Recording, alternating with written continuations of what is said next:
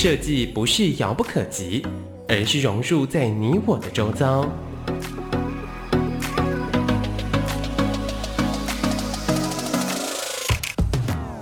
设计台湾，带您认识当代最具代表性的设计。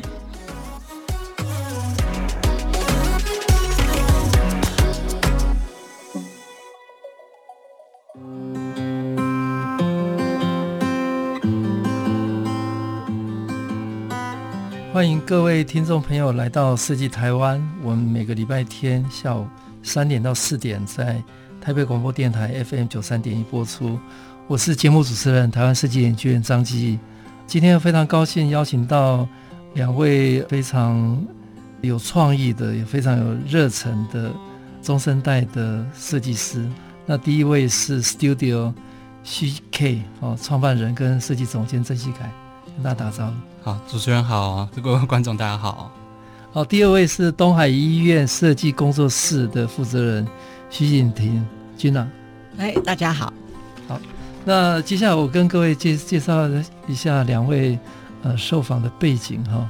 曾希凯曾总监，他是英国伦敦艺术学院产品设计的硕士哈，那也是台科大的设计硕士哈。那在台湾是名传。啊，商品设计毕业的。那西凯是出生在台湾的非常优秀的设计师。那最近这几年，他也是有一个角色是很知名的策展人。那西凯在东方文化跟西方冒险精神的双向的熏陶下，他的作品同时展现细腻的情感跟大胆的实验性。那西凯总监的设计特别聚焦在文化。材质跟各种制造方式的理解跟运用，那作品涵盖有物件、灯饰、家具、空间，甚至是活动。那从二零一八年开始，在伦敦、米兰、巴黎、瑞典、台湾、上海各地都有跟很多的欧洲的艺廊合作。那二零一三年在伦敦成立了设计事务所，呃，Politic Lab，跟设计品牌 Beyond Object。呃，在国际间也获得很多的奖项，那作品也被 Vitra Design Museum 跟上海玻璃博物馆收藏。同时啊，Beyond Object 产产品在世界各地的通路都有贩售，包括纽约的 MoMA、巴黎的庞蒂艺术中心等等。那二零一五年呃离开了 Poetic Lab 跟 Beyond Object 合作的这个事业之后，他独立的创办了个人事务所。那二零一五年，台北世界设计之都在伦敦策展了 Etopia 非常特别的一个实物设计展。那二零一六，在伦敦的设计双年展策展了台湾馆修容。那再次用实物设计来诠释台湾的历史跟未来。那第二位跟各位介绍的是东海医院设计工作室的负责人哦，Gina 徐景婷。那他是荷兰 Endorphin 的设计学院的硕士，那在台湾是实践工业产品设计系毕业。那他现在是东海医院的负责人，那也在大学实践大学工业设计系来任教。那经常思考自己跟环境跟生活的关系，经常相信就地取材就是在地。那用手比脑聪明。的这个概念，那他也参与过很多的艺术博览会跟设计博览会，那其中包括在台北市立美术馆的乱有次序的展览哦，那工艺时尚的在米兰家具展，还有在巴黎的呃 Mission Object。那最近几年，Gina 也在策展的方面哦有很大的努力，还有在地方区的各种活动。那他的所有的展览跟策展都围绕着台湾的工艺、台湾的生活的杂货、台湾的地方工厂跟美学教育等等。那君老师非常特别，不仅有艺术的思维，在商业领域也有多年的的这个经验。那东海医院也是一个很特别的品牌。呃，待会我我我会请君老再好好聊一下。呃，从一个老的医院哦转型。变成台湾在地设计发展的一个创意工作室，呃，那东海医院这个品牌，那同样秉持的医生的关怀、病人的这个热情，持续不断的跟在地的团体合作，那关心我们周边的事物，用敏感的观察力发现生活的细节，那用设计下乡的计划跟在地取材互动的工作营，那很踏实又冒险的精神，为台湾的设计寻找新的创意。好。那接下来我我想请我们两位充满设计师跟策展聊一下，大概你们的成长的过程经验里面，大概有什么是影响你很重要的事情？先请细看。好，因为其实我们家是做印刷的，嗯，就是虽然我爸已经退休，不过我其实我我爸妈的。就是他们是因为同样都身处在印刷业，然后认识就才才在一起，然后才有我。所以小时候我们家常会有一些包装，然后有一些就是书籍啊、印刷品啊。然后我们小时候要赚零用钱的方式，就是帮家里去折那个药盒里面的说明书，就折一个可能一毛钱这样子，然后就看大家全家在看电视，然后一边折这样子。那就是我觉得。当然，家里的这些比较新的包装，不管它是玩具的包装、药的包装，好像我曾经听我父亲说，早期好像甚至好像也有做麦当劳的包装。嗯，所以我小时候家境其实还蛮不错的。嗯，那就是我们家用的一些物件，嗯，相对的，我想是蛮精致的。这个影响我还蛮深的。那虽然说后来因为整个大环境跟印刷业不景气，所以我们家也。有就是很不顺的过好一阵子啊，那就是搬家啊，或者是过得比较没有那么好。但我觉得早期的那个经验，就是让我对于物件，然后对于一些细节，就有比较深的影响。就是希望能够好好的对待一个物件，然后让它用对的方式呈现出来。那，因为刚好我以前其实。因为家里做印刷的关系，嗯、然后我小时候又非常喜欢看漫画，嗯、那所以原本有希望能够从事平面设计这一块领域，嗯、但后来是因缘际会，然后就诶转、嗯、向了工业设计。但、嗯、我觉得在里面也找到很多很有趣的方向，然后值得去探寻的。嗯，西凯非常特别，他家以前是从事印刷的哦，所以这个跟他未来想要学设计，原来是平面设计啊，后来。做到工业设计，他从小就喜欢那个 object 哈，所以对他影响，对一个美的东西、很准确的东西是影响蛮大。那接下来请金娜跟大家聊一下，又非常特别哦，是一个医院。对，我从小就是在医院长大。其实我们的医院是在就是台中东势的一个小镇上面的一个医院，这样，所以我每天放学都是进医院。那我们就住在医院的楼上，这样。那我觉得我小时候，我爸妈可能对我们都还算蛮放纵的，嗯、也不能说放纵，就是让我们蛮自由去发展。嗯，然后那我爸爸的话，他就是很喜欢收集古董啊，嗯，小时候啊，所以。可是我小时候很讨厌那些东西，因为他每次跟我们在分享他很喜欢的某个玉啊，或者某个茶壶，然后都讲很久，还拿书，然后要翻给我们看，然后我们就已经快要受不了这样。那但是其实这件事情是我后来开始就是做艺的这个计划，大概零八零九年之后。对，然后我那时候就赶快回家去把这些书挖出来，就是会去翻我呃爸爸以前买的这些书啊，这些资料，然后就会想到他以前就没事都会拿着一个茶壶在那边一直擦、一直擦、一直擦之类的。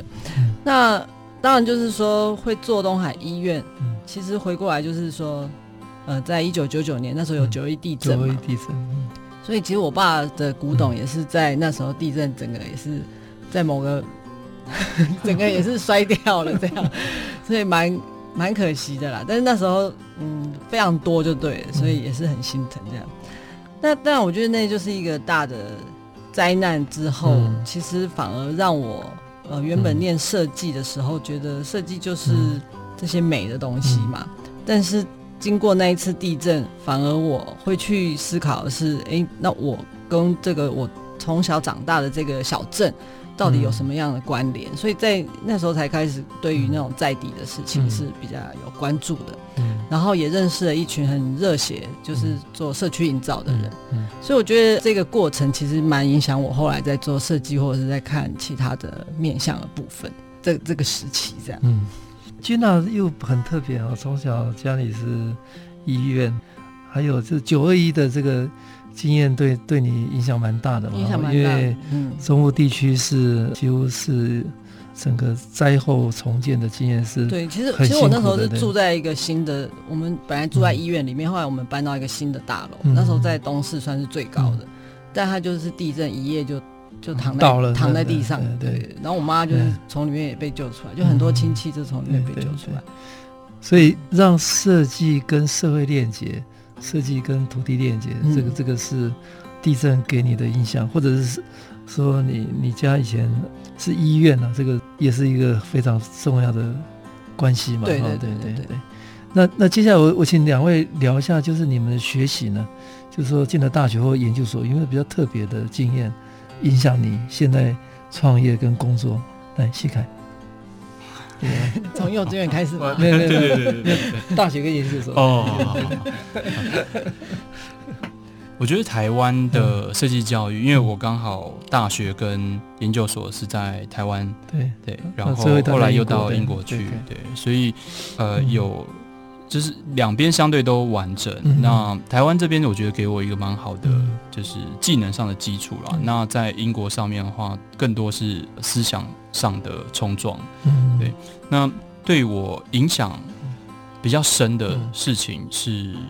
主要还是在英国这一块，嗯，对。那其实我也很常分享给一些朋友啊，或者是现在的学生，就是说我记得以前我刚进去英国皇家艺术学院的时候，那第一堂就是所有的新生，然后都被召集在一个房间里面，然后台上有就是所有组别的老师，我们叫这个组别叫 platform。那其中有一个老师叫 Daniel Charney，那他是。也是在英国，现在已经在另外一个大学里面的系主任，也是教授。然后他也是英国的设计博物馆里面的研究 fellow 这样子。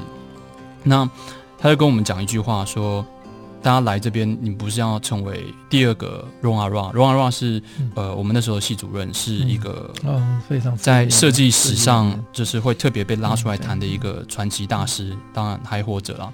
那他说：“你们来就不是要成为第二个 Ron a r a 的就是你们也不是要成为第二个我。”那他没有讲了下一句话。那他讲就是说，其实下一句话要接着，我们在心里都知道，就是说，其实大家要成为你自己。那在这两年的过程当中，要学习着去探寻，说你到底是谁。未来你成为一个设计师的时候，你跟其他人有什么不一样的地方？你可以讲什么独特的故事？我觉得这个对我一直影响到现在，这个还是很。就是很启发，所以西凯总监跟大家分享，就是找到自己，你个人独特的，这个是设计很重要的一件事情。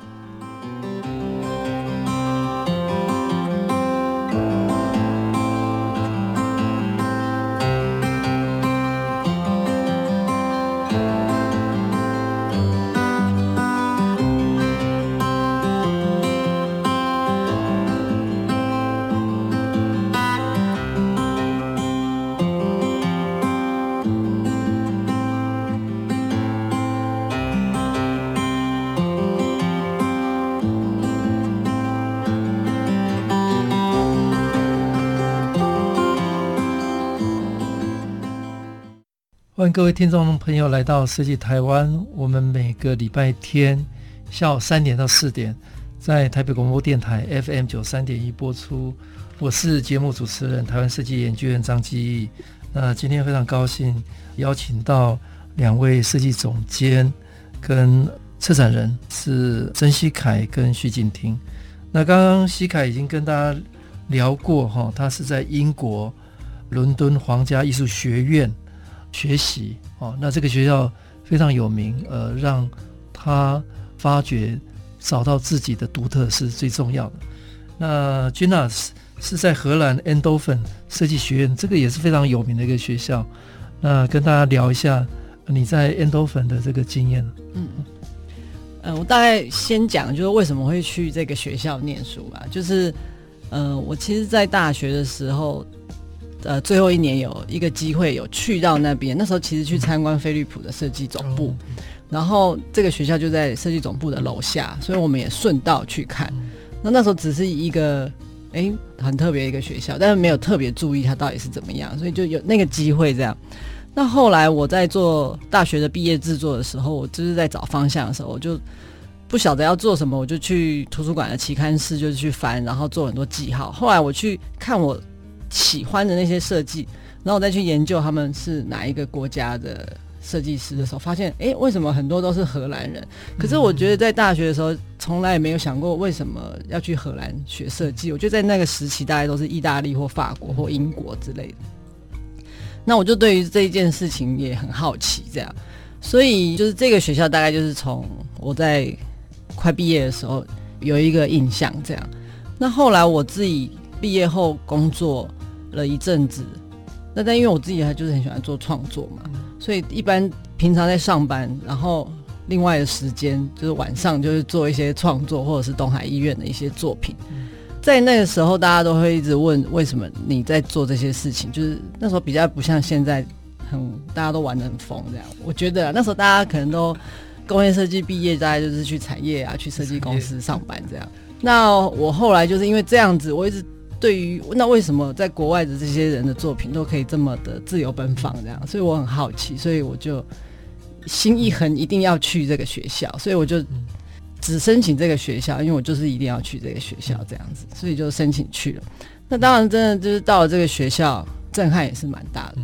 那老师其实对学生是蛮严格的，然后看似没有教我们什么，可是因为他会一直否决你，让你回去 一直自我醒思 的过程。那再加上 Eindhoven 它不是一个很热闹的城市，所以我们都常常开玩笑，就是。这个飞利浦总部，对，就是它是一个工业城嘛，那就是说这么无聊的一个城市，然后但是唯一的好处就是大家就是下课也没有地方去，所以就很专心的在做创作、做设计这样。那在这个过程里面，我觉得，因为我去念的是研究所，所以其实对于那个逻辑思考啊，或者是前端的 research，他们其实还蛮看重的。对，所以就是说，在那段时间的训练，我觉得这个部分也让我发现，就是说，有时候我们有一些很直觉的想法，可是其实它是有脉络的。然后，其实你要好好静下来去找到这个脉络，然后而且要再去把它这个脉络理出来，甚至你可能要亲自去做实验、去做访查之类的。所以，我觉得每个人其实都有很棒的想法，可是。比较不一样，就是你有没有去好好对待你的想法，然后以及你去面对，就是这些想法，然后真的去做那个叫什么调查这样子、研究这样。所以 Eindhoven 的教育对你的 research by design 嗯应该有很大的帮助。所以不只是设计，它后面有很多的调查对研究，就是。讲好听当然是研究调查，讲直接一点就是因为你说不过老师，就是你很容易就被老师否决的时候，你会做很多的研究跟调查，就是要把自己的立场站得稳，然后要去说服他这样。嗯，好，谢谢见到跟大家分享 Eindhoven 设计学院非常特别的一个教育的方式。那接下来我我们来聊一下，我看两位是非常多重的身份啊。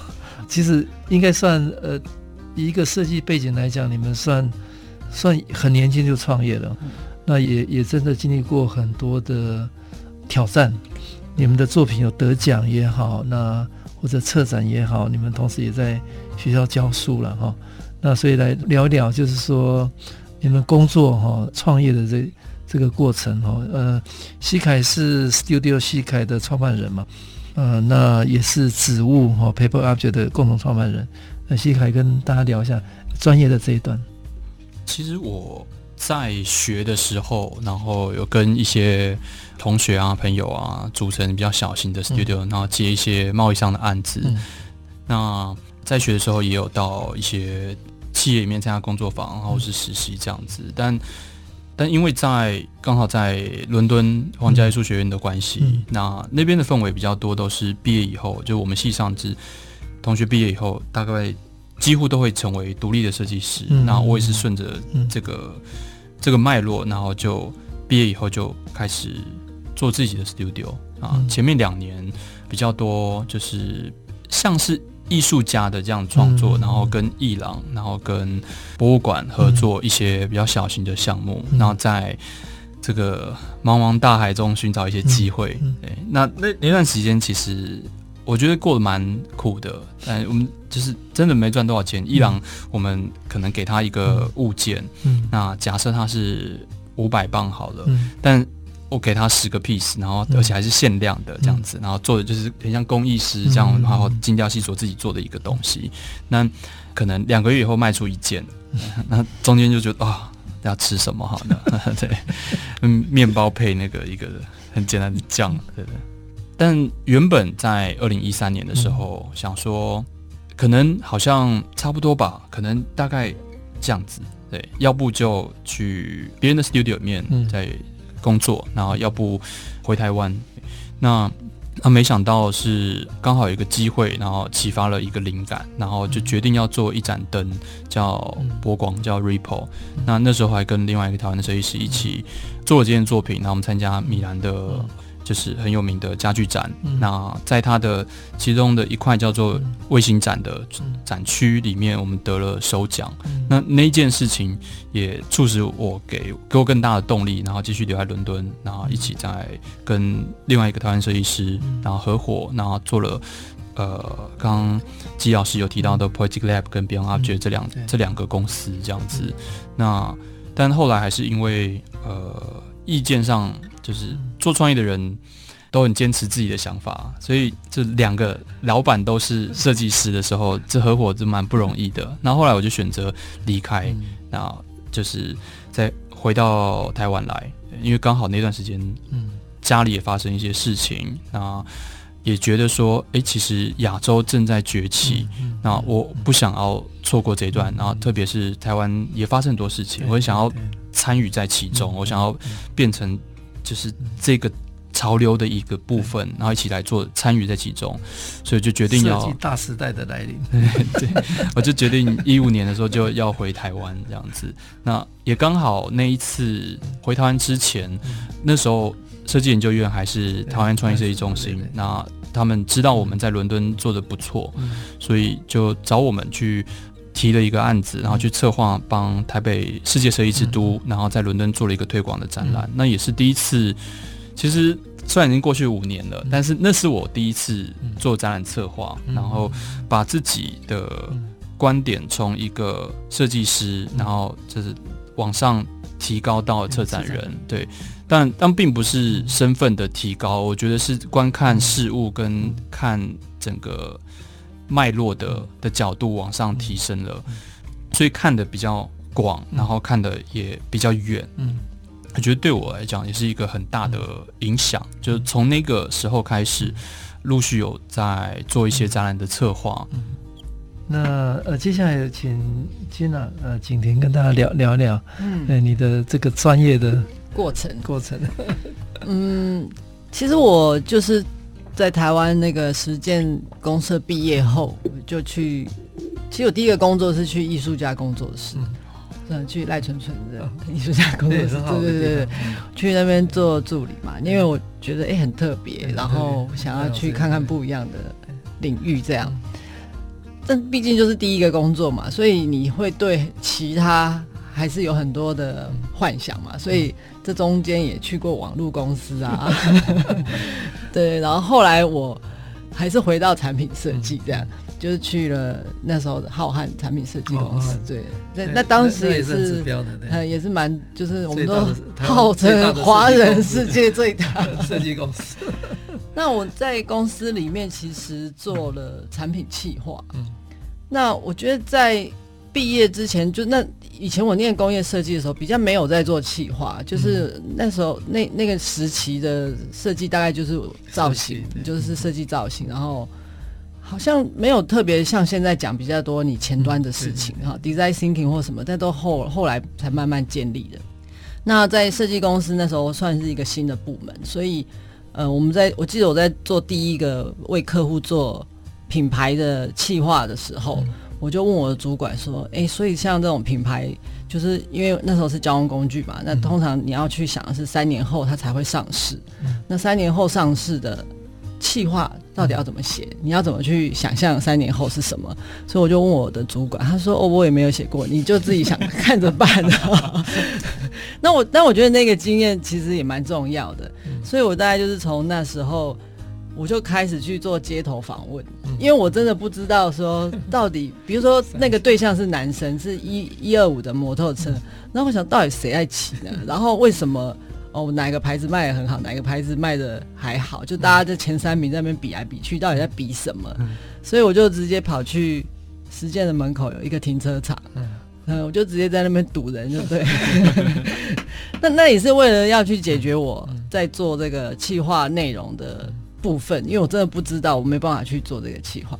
可是我觉得那个街头访问后来就慢慢的也帮公司在做。产品企划的阶段，我们开始跟市调公司合作，嗯、然后做路上的也好，或者做在那种比较团体的那种市调啊，就是建立了一套系统。我们还甚至到马来西亚去做市调，嗯、所以这这那个过程，我觉得还蛮有意思的。然后在公司里面，其实也做了蛮多公司的展览。其实那时候，所以这大概是我就是说之前做过的事情。那到后面我自己。离开公司，那也是因为有小孩嘛。那我去念研究所嘛，就你上过班以后，其实又自己做过工作室之后，又蛮难回去的，这样，嗯、就有点坐不住在办公室里面。所以大概就是这样的经验之后，到了前几年，就文博会有一个机会，然后那时候格子就问说：“哎，有没有兴趣啊？来一起来玩玩策展还是什么？”那其实就是这样因缘际会，我想说，哇，好久以前做过公司的展览。其实蛮累的，然后我觉得哦，要再来一次嘛，然后，然后就因为这样子开始这几年的策展的新的方向。好，谢谢金娜跟呃西凯。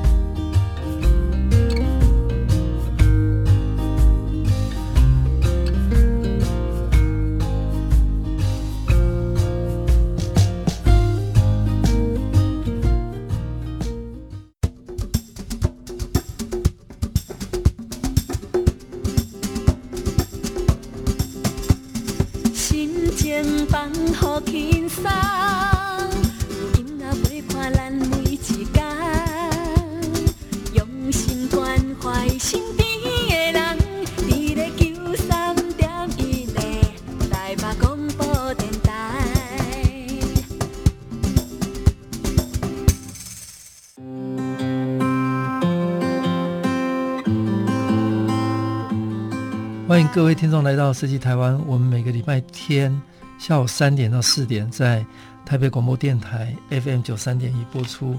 我是节目主持人台湾设计研究院张基义。呃，今天非常高兴邀请到两位充满热忱的设计总监，也是策展人，是曾希凯跟徐静婷。那接下来我请希凯跟大家聊一聊，让台湾看到希凯的。第一个国际场合是在伦敦的设计双年展，应该是台湾第一次有机会参与嘛？所以希凯是那一次当策展人，跟大家分享一下。我们因为刚好一五年台创跟台北市政府的这个机会啦，那我们在伦敦设计节的时候做了一场有关于台北的展览，然后那时候我们第一次使用。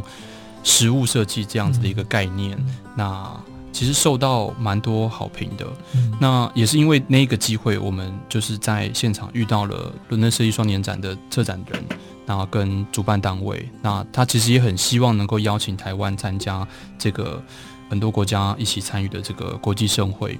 那但而且他也是第一个以国家为单位的呃设计双年展。所以那时候就我们跟其他的伙伴，那以民间的角色，然后去呃寻求各民间单位跟政府单位的支持，然后最后就在双年展，就是在伦敦这边顺利的，就是进行了。那我们刚刚有提到说，实物设计这个概念，就是实物设计相对来讲是一个比较新的议题或新的方式。那其实那时候我们想要谈的事情是说，好像原本大家在看设计展的时候，都以前都是以物件为主。那可是现在已经进入到一个体验的时代了。那我们怎么样用一个新的设计的方式，然后把我们想要传达给观众的想法、概念、故事，然后把它变成是一个很好的体验呢？那我想，我们如果今天像，因为那时候我们在做的是台湾国家馆，那我们的主题是设计所建构出来的乌托邦。那我们在讨论说，对台湾来讲，台湾的乌托邦是什么？台湾的。如果乌托邦是一个地方的话，我们现在在哪里？我们要怎么过去？那我们自己在哪里？就是跟我们是谁？我们要怎么定义自己？这件事情有很大的关系。所以一直爬出这个观念想法的时候，我们就看到了一个比较大的现在的问题，就是说，到底什么是台湾文化？我相信很多。艺文圈的朋友，然后或是创作者，是不断在思考的这个问题。那当然，跳脱出来这个同温层以外的，大部分都会用族群来思考这个议题。那这件事情其实说真的也有点政治的角力在里面，不同的族群。所以呃，可能大家在想说啊，可能原住民是台湾文化代表，因为这个原住民是别的国家没有的。那也有可能是闽南人，可能占了台湾人口超过八成，所以它是大宗是多数，所以我们应该以闽南文化当成是一个台湾主体文化，或是客家文化呢，或者是其他的中华文化。那还甚至也有可能是新住民，新住民现在是超过 one forty，就是四十分之一的比例，就。台湾已经大概二点五 percent 的人都是新移民跟新住民，那他们的文化算不算台湾文化？所以我们在思考这个问题的时候，其实我们发现一个盲点。那我们想要用把大家的观点从过去从哪自己是从哪边来的，或者是自己的族群从哪边来的，把它拉到说，那我们未来要去哪什么地方？我们应该是共同结合彼此的文化，创造出一个新的文化，而那个东西才是台湾的文化。但是要怎么去讲？这么复杂的族群的观念，然后谈不同的族群在历史中的不同时段，然后到达台湾这个地方，变成台湾的一部分，这实在太复杂了。那而且可能我们讲的，如果用讲的，可能也有点无聊，要怕观众就是不是很喜欢。所以食物其实是一个很有趣的呃介质界面，就是我们可以把食物的食材。然后它的颜色、它的形状、它的气味，然后或者是其他的感官，全部一起融合起来，把它变成是一个信息的综合体。嗯，嗯，那所以放在前面的时候，他们就想说：“哎，为什么这东西长得好奇怪哦？这东西可以吃吗？”那哎，为什么要这样做？然后我们这时候再给他一点小小的暗示或者小说明的时候，他就说：“哦，原来如此。”那比较特别的是，当时候还结合了就是我们这种五道菜。然后第一道菜前一二三呢，我们讲台湾的过去；第四道菜谈台湾的现在，就是我们跟移公移民的关系；第五道菜谈台湾的未来。那第五道菜是一二三四道菜全部把它融合在一起，变成一个汤，然后喝下去。所以像这样子，我们藏了很多很精心安排的逻辑的顺序跟脉络的整理。然后当喝到最后一个汤的时候，其实蛮多像日本那边就。Japan Foundation 那边的策展人，嗯、然后或者是其他的呃英国策展人，他们就被震撼到说，说、嗯、哇，这个没错，这个就是他们理解中的台湾，然后他们非常认同这样子的一个作品。嗯、那因为这样子，我们被《纽约时报》那边被评为就是当年最值得一看的，就是五个展馆之一，嗯、然后也很到很多掌声。那大概我们开始这样子陆陆续续在。帮台湾的其他单位，然后当然也包括设计研究院，然后再做一些展览的策划。嗯、那有另外一个展览，其实也非常值得分享给各位听众。嗯、那是二零一七年吗？嗯，一七一七年，嗯，一七年的时候，就是一起。君娜老师刚刚有提到，君娜老师嘞，哎呀，有提到那个文博会，就是、嗯、呃，各自邀请君娜一起合作的，对对。那那时候。其实是 Gina 老师邀请我参加一参加那个展览。我们那时候一开始其实在提，一直在谈说物件的这件事情。对。那想要把它拉进去，是必要的物件之类的。嗯但我记得那一年刚好有一个很很有趣的事件发生，嗯、就是有人就是一般设计师在网络上，他重新设计了中华邮政的提款卡还是信用信用卡的哦对的那个平面这样。嗯、那他丢到网络上去的时候，哇，就很多人说哇，就是中华邮政以前的东西太复杂了，就是很很俗气、很丑这样子。高铁票那些什么，对就大家对于重新再设计，很多人。那但是有另外一部分的人突然跳出来就说这个。什么都没有哎、这，很丑啊！然后他们觉得简约的设计就是等于没有设计。那两派人马就在社群媒体上就是在互相的 就是开战了，很有趣。我觉得我们那时候一起在想这件事情的时候，嗯、我们在想说，我们设计师是不是都活在就是一个 同温层里面，都不知道真正的世界长什么样子？然后外面人到底有没有在在乎我们在做的事情？所以那时候。我跟呃雳跟我跟霹雳，还有有游生瑶，嗯、然后这是四个设计师，嗯、我们就想说，那哪边才可能是我们去介入到这个大众美学的生活的那个核心呢？嗯，然后 Gina 老师就说五金百货，因为他对于这些五金用具的东西，对很有研究，然后后来我们就。哎，真的去找了小伟百货，然后我们去跟他谈，然后让他就是一起共同参与了这个小伟百货这个展览。他也算是我们的展品的赞助商了，对，很在地。所以我们四个不同的策展人呢，然后就各自用自己的观点去切入到小伟百货的这个五金百货的商场里面，我们去挑选，用我们自己的角度去看，说，哎，到底有什么值得。呈现给用文化、用设计的观点去挑选物件，然后让它变成是一个台湾的杂货，嗯、然后但是是被挑选，然后被重新梳理过的。过对，嗯、那像四个人就有四个观点了，嗯嗯、其实蛮有意思的。嗯、那西凯就是国外派，因为我那时候我也回来不久啊，我那时候我在看小百货东西的时候，我觉得真的有些东西太 太有趣了。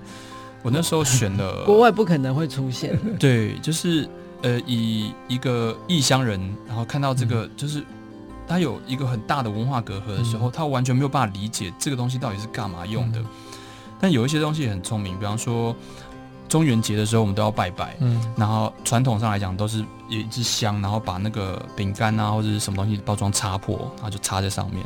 那后来就有一个厂商，他发明了一个夹子，上面有一个葫芦，所以你就可以把香插在那个小夹子上面。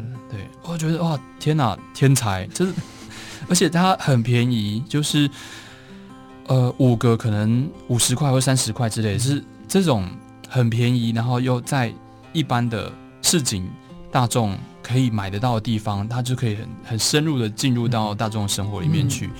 那当然，我有挑选其他的一些。好玩的东西，比方说，嗯，印尼啊，或者是拔杯的那个杯，嗯、那还有就是槟榔刀。槟榔刀是一个听起来没有办法想象，但是去五金百货的时候可以找到那种很小、很很小的菜刀，对，非常可爱。那我觉得，哎，那些东西如果可以好好的把它重新再包装。然后跟把它的故事跟来由讲好的时候，它是一个非常好的台湾的纪念品，嗯、所以我那个展区叫做台湾的欧米亚给。嗯、那后来两年后，去年啊，也把这个东西重新梳理一下，然后做了一个小小的，也算呃 side project，就是比较小的案子测试的，就是好玩的。然后做了一个品牌叫台湾米亚，嗯、啊，然后真的把这个包装跟 去跟五金百货买回来，然后包装，然后把故事。它的用途、它的来由，然后把它翻成日文跟英文，那在日本，然后跟其他地方，然后尝试性的就是贩售推广这些文化的物件，嗯、效果还蛮好的。我进来也跟我们聊聊聊那，就是那一次小北百货。其实我们那时候大家就是想到小北，然后后来我我在那个 project 里面，其实在想的就是说，我们有时候做这么多设计，是不是？对有些人来讲太多了呢。嗯，那小北是不是里面卖的东西其实都很丑？所以大家其实是因为去那边买，然后所以就把美学弄坏。那就我们带着一个疑疑问去到现场，这样。那去到现场以后发现，哎，小北好好逛然后，其实它有很多很棒的东西，这样。那我那时候就觉得说，其实不是东西不好，那有时候是你的选择，选择性的关系这样。所以我在我的展览里面，我可能就是说，你下次要去小北买东西，因为它比 IKEA 还要高段。IKEA 的话，它是已经帮你调配好整套的东西，你只要买回去就比较不会出错。那小北的话，它每一样东西都是单独包装，所以你在你的心里面要有一个主题。你去买哦，我这次都要不锈钢的餐具。要不然你很容易会突然有一个塑胶汤匙出现，那就是说带着大家，就是说你去到小北要给自己一个命题，然后你去那边去挑选，哎，可能我想要调酒的东西，你一样可以挑出一套很完整的调酒的器具，这样。所以就是在那个展览里面，我觉得最令我感动的是，后来小北的人他们真的也有去到现场看展览，然后他觉得他自己都不敢相信，就是台面上都是他们店里面的产品。然后现场看展的人也是一样，他们他们看完都觉得说，这真的在小北吗？每个人都觉得他想要去小北买东西，所以我觉得其实并不是场域的关系，那就是你怎么选择、你怎么搭配的一个关键。这样用重新用一个新的观点去梳理我们日常生活看得到的东西，对，应该是这样。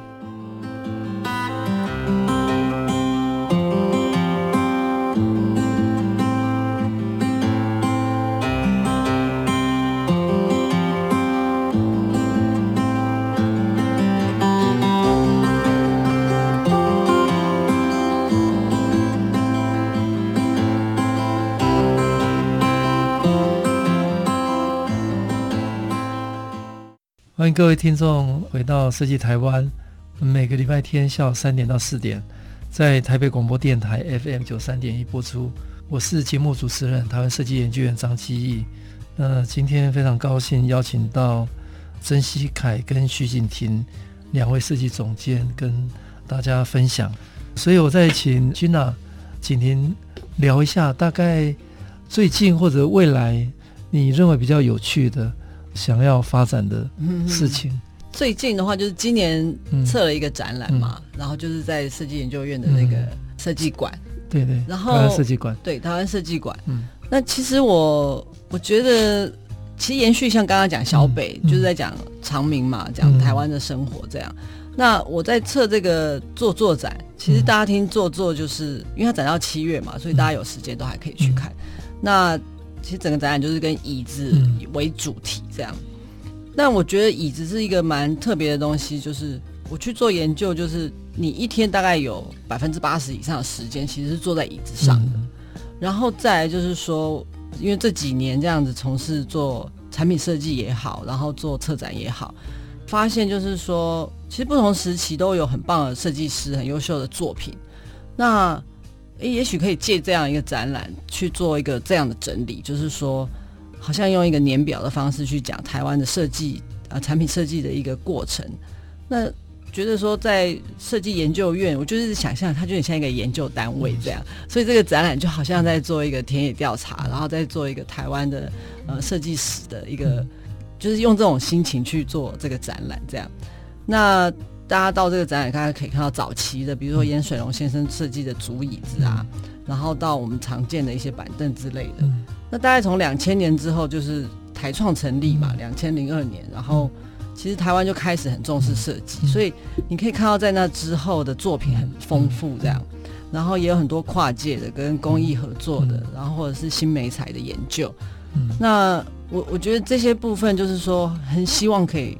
就自己一点小小的私心，就是说念工业设计，嗯、呃，其实这个部分还蛮重要的。然后也在想说，学生像我们现在在学校教书，嗯，有时候你跟他讲以前的一些作品，他们好像也不知道在，在、嗯、你没听过或者是什么，好像没有管道让他们可以去看到。嗯，那学校都有教设计师，可是那都是国外的设计师。嗯、我觉得说要建构自己的，对对对，我觉得这个是不是一个契机，可以去整理这件事情？所以。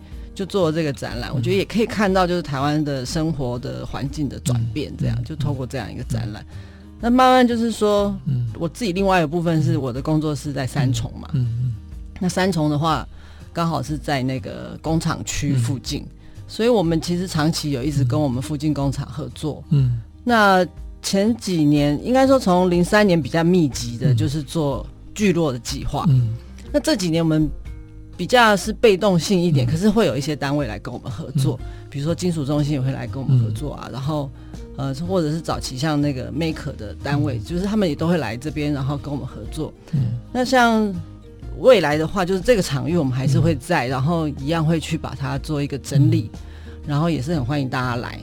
嗯，嗯，就是说，你有一些产业，就是产品想要开发，或者是材料，或者是工厂这方面的资讯想要交流的话，我们都还蛮乐意让大家来这里。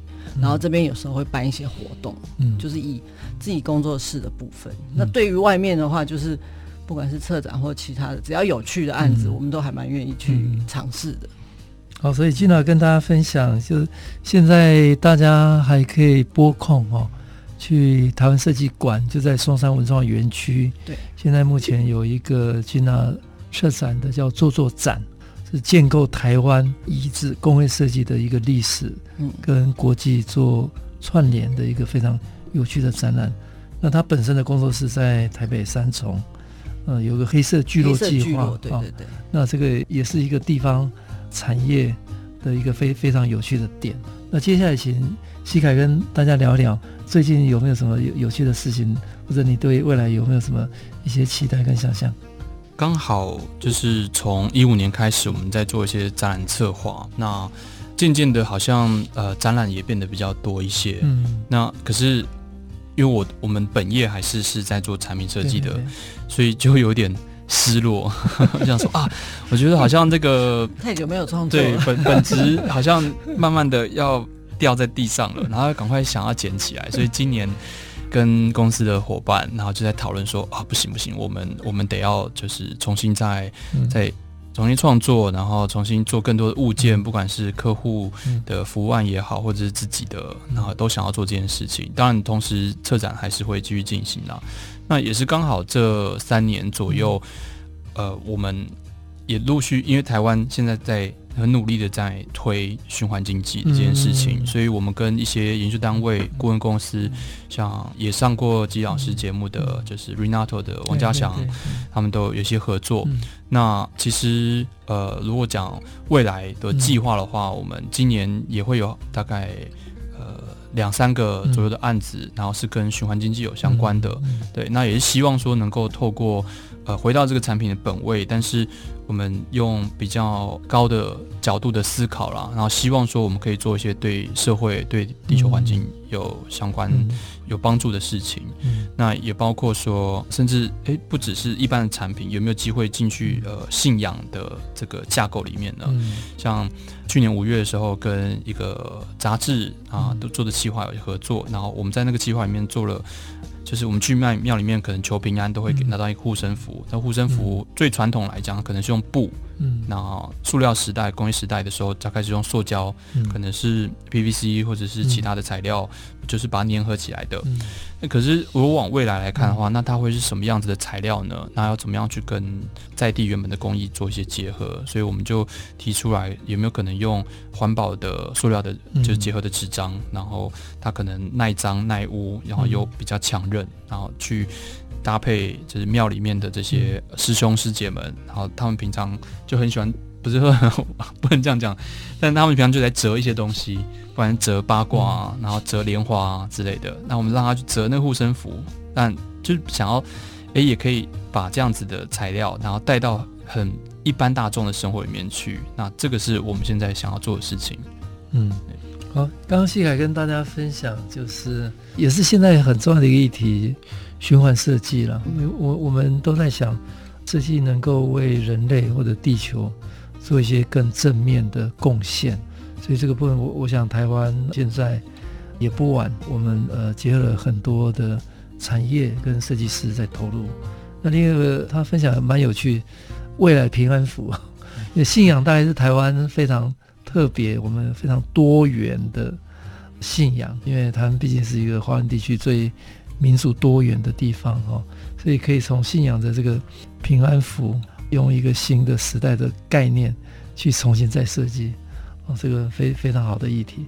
那两位还没有其他，你们觉得台湾尤其你们这个世代了哈，就就是我我的观察了哈，呃，上一个世代也许在单一个专业有可能有比较商业，可能有比较好的机会，或者有比较大的这个这个发展的领域。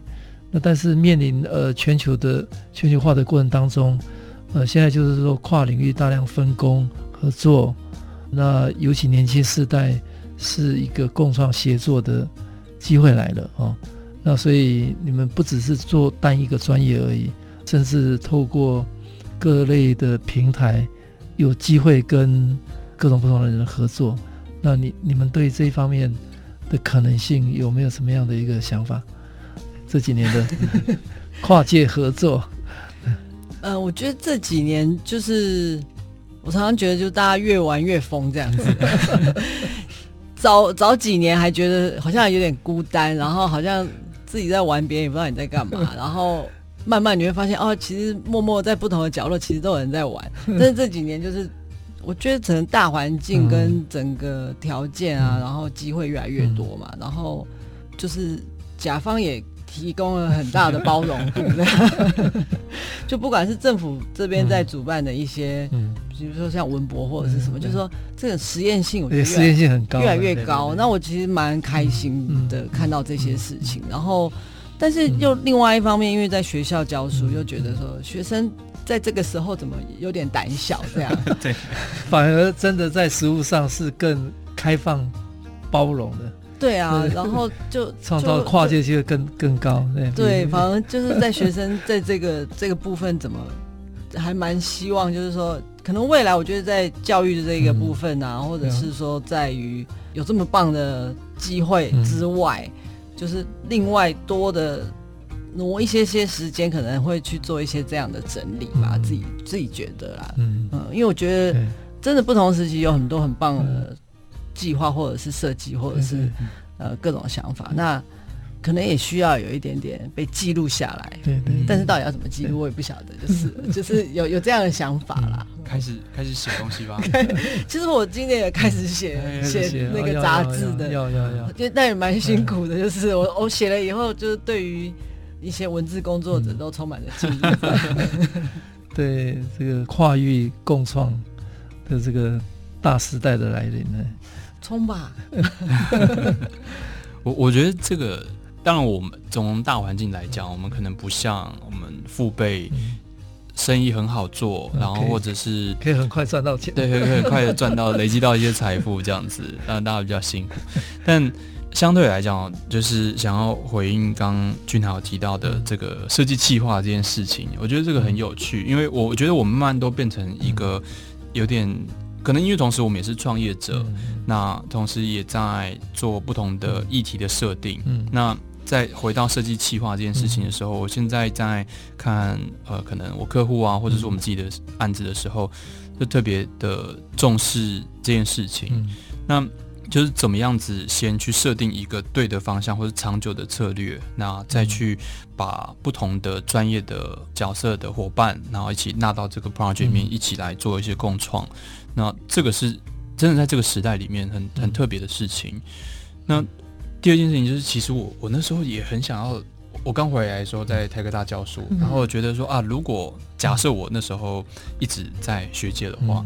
真的很想要做台湾的设计师的研究，嗯，那因为有还有一个在香港，呃，比较新的 museum 叫做 Museum Plus，嗯，然后他们有他们有一个我 RCA 的同学，然后在那边做助理策展人，那他来台湾这边做研究，因为他们在看香港的设计文化、物件的文化的发展脉络，然后连接到了台湾，因为两边可能一个卖，然后一个生产，对，那他来台湾的时候就发现说啊。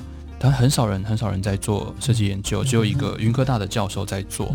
那我们那时候在发展自己的，到底什么是台湾的设计啊？台湾的语汇啊？那我们发现，其实我认识的台湾的设计师真的好少。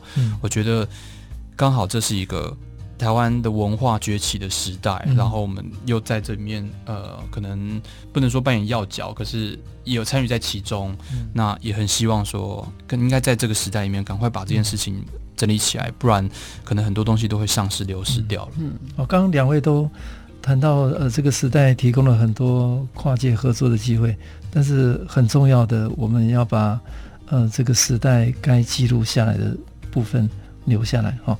那非常谢谢徐景婷跟郑希凯两位创意总监跟策展人，在节目中跟大家热忱的分享，谢谢，谢谢。Bye.